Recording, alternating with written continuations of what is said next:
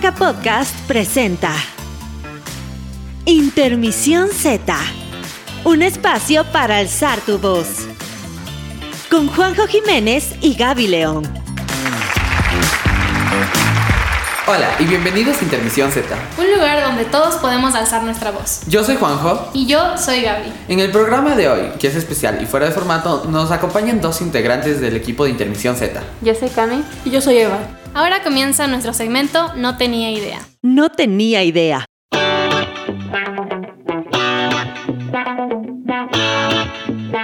En el No tenía idea de hoy queremos hablar un poco sobre música. Por ejemplo, voy a hablar primero de One Direction, que es mi banda favorita. Tiene unas canciones increíbles que me encantan. En específico voy a hablar de una que se llama Drag Me Down, que está a punto de llegar a un billón de vistas. Entonces, no sé si sabían que hay un plan en el que vamos a llegar a un billón antes del 23 de julio, que es su aniversario de 11 años. Falta realmente poco. Sí, falta muy poco, entonces por eso quiero que todos apoyemos esta causa para que puedan tener el reconocimiento que tienen. Wow, Gaby, me parece muy interesante eso. Eh, la verdad a mí me, me gusta mucho Maroon 5 debido a que sus letras no son para nada vulgares y sabían que ellos organizaron un evento donde interrumpían bodas para poder presentar sus canciones ante los fans. Ay, en serio, yo pensaba que eso era solo parte del video musical de Sugar, pero wow, qué increíble. A mí por mi parte eh, me gustan más los musicales. eh, bueno, me gusta todo género musical, eh, a excepción del reggaetón, perdón a la gente que le gusta. Eh, uno de los musicales que más me gusta es Hamilton y sabían que este musical lo escribió Lin Manuel Miranda eh, basándose en la historia de Estados Unidos eh, y de cómo se firmaron los acuerdos y las presidencias y todo eso. Yo la verdad es que casi nunca he visto un musical, creo que he visto uno o dos como máximo y sinceramente prefiero más artistas que cantan por su cuenta. Por ejemplo, estoy escuchando recientemente mucho a esta artista que se llama MXN Tune, es cantante, es autora de sus propias letras y además toca el ukulele y la verdad es que me gusta mucho. Con esto concluimos No tenía idea y damos paso a nuestro segmento de voz a voz. De voz a voz.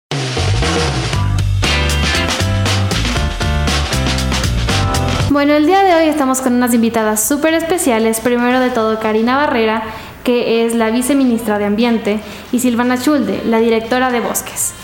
Por este día queremos hablar un poco sobre todo lo que han hecho, lo que piensan hacer y en específico me quiero centrar en la naturaleza y en este concurso que están creando sobre todo esto, la naturaleza, los animales, las plantas. Quisiera que me expliquen un poco sobre eso.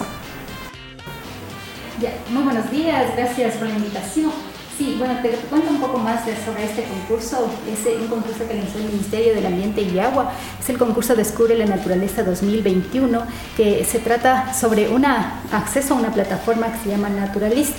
En este, en este que estamos planteando un concurso, en este concurso eh, participan los colegios de, de- de- a nivel nacional que deseen participar y está enfocado en que puedan realizar grupos de personas de 4 a 6 estudiantes que tengan de 13 a 16 años.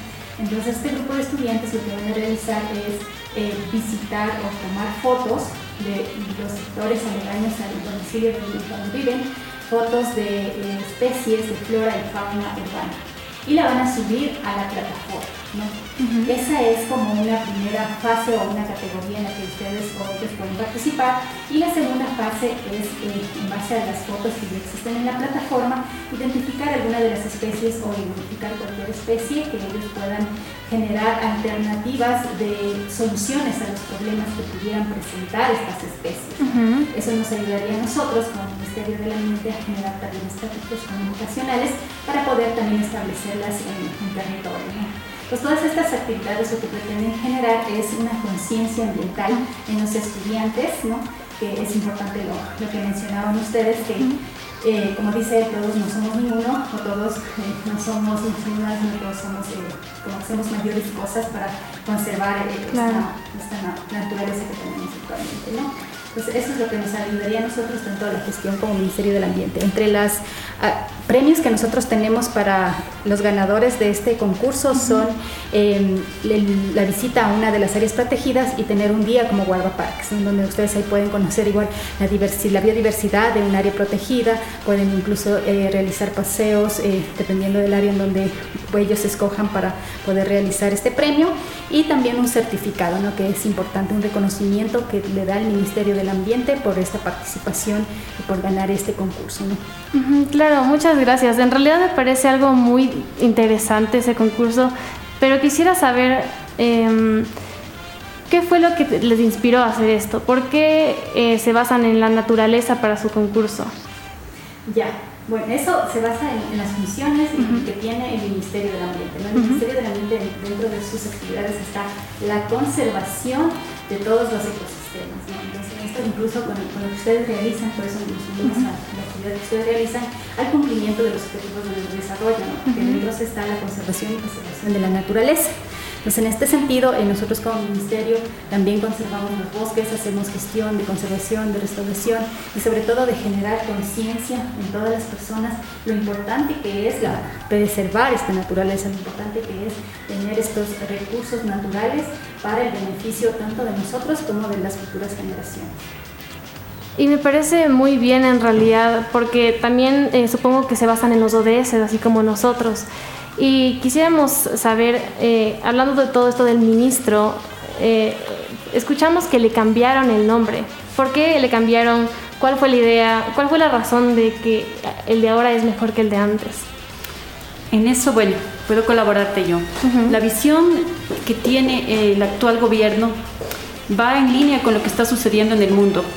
El mundo está cambiando hacia sistemas de transición ecológica sistemas de transición más eficientes que lo que buscan es eh, cambiar los hábitos de producción y consumo. No solamente es suficiente conservar ni restaurar los ecosistemas, sino también incidir en la demanda de los recursos. Sabemos que los recursos, todos los recursos que ocupamos en todas nuestras actividades provienen de la naturaleza y los recursos son finitos.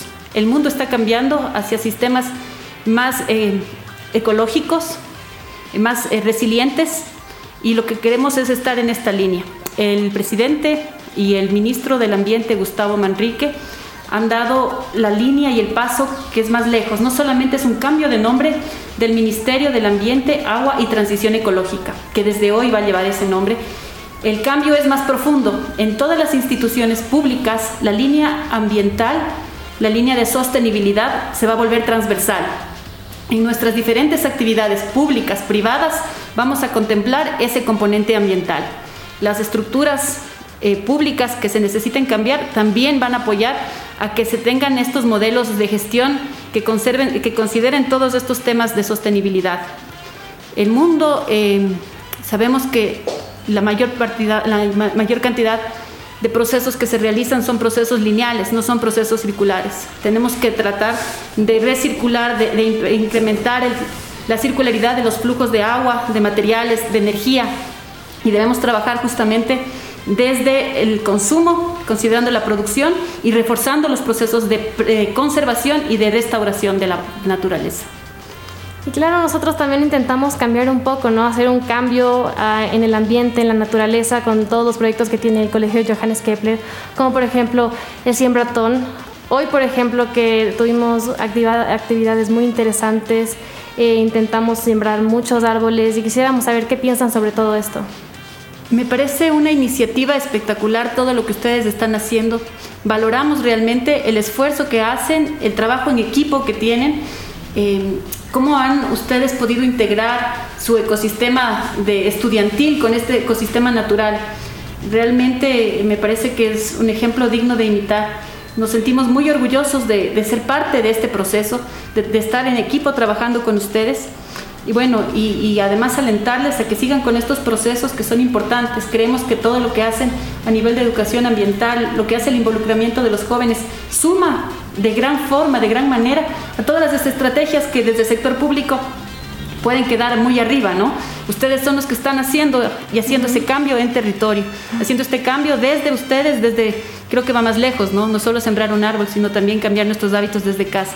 Más bien felicitaciones a ustedes como, como colegio y además a todos los colegios que forman parte de la red de los ODS. El trabajo es evidente, ¿no? Están sumando a todas las iniciativas que necesitan ser llevadas a cabo para promover un desarrollo sostenible. Y muchas gracias a ustedes también por apoyarnos, por todos sus buenos comentarios. En realidad intentamos hacer algo grande, eh, intentamos cambiar no solo con no solo con pequeñas cosas, sino cada vez cosas más grandes, eh, aunque sea por pasos pequeños. Y por eso sí, eh, seguimos su, eh, todo lo que hacen, todo lo que no, como nos guían y eso es muy, muy, muy valorable. Entonces, muchísimas gracias por hoy. eso es todo lo que las preguntas que teníamos. gracias por su presencia aquí. Gracias a ustedes y más bien ponernos a las órdenes como Ministerio del Ambiente y Agua, crean, crean bueno, y transición energética y sepan ustedes que somos socios estratégicos y que estamos dispuestos a apoyar todas las iniciativas que se generen desde estos espacios. Muchas gracias. Y con esto pasamos a nuestro segmento Loud Culture. Loud Culture.